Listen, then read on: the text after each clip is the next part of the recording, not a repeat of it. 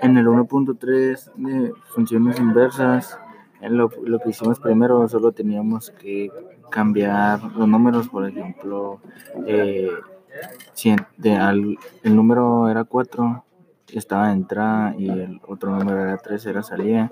En la otra gráfica teníamos que cambiarlo el 3 a la entrada y el 4 para la salida. Solo teníamos que sustituir los números.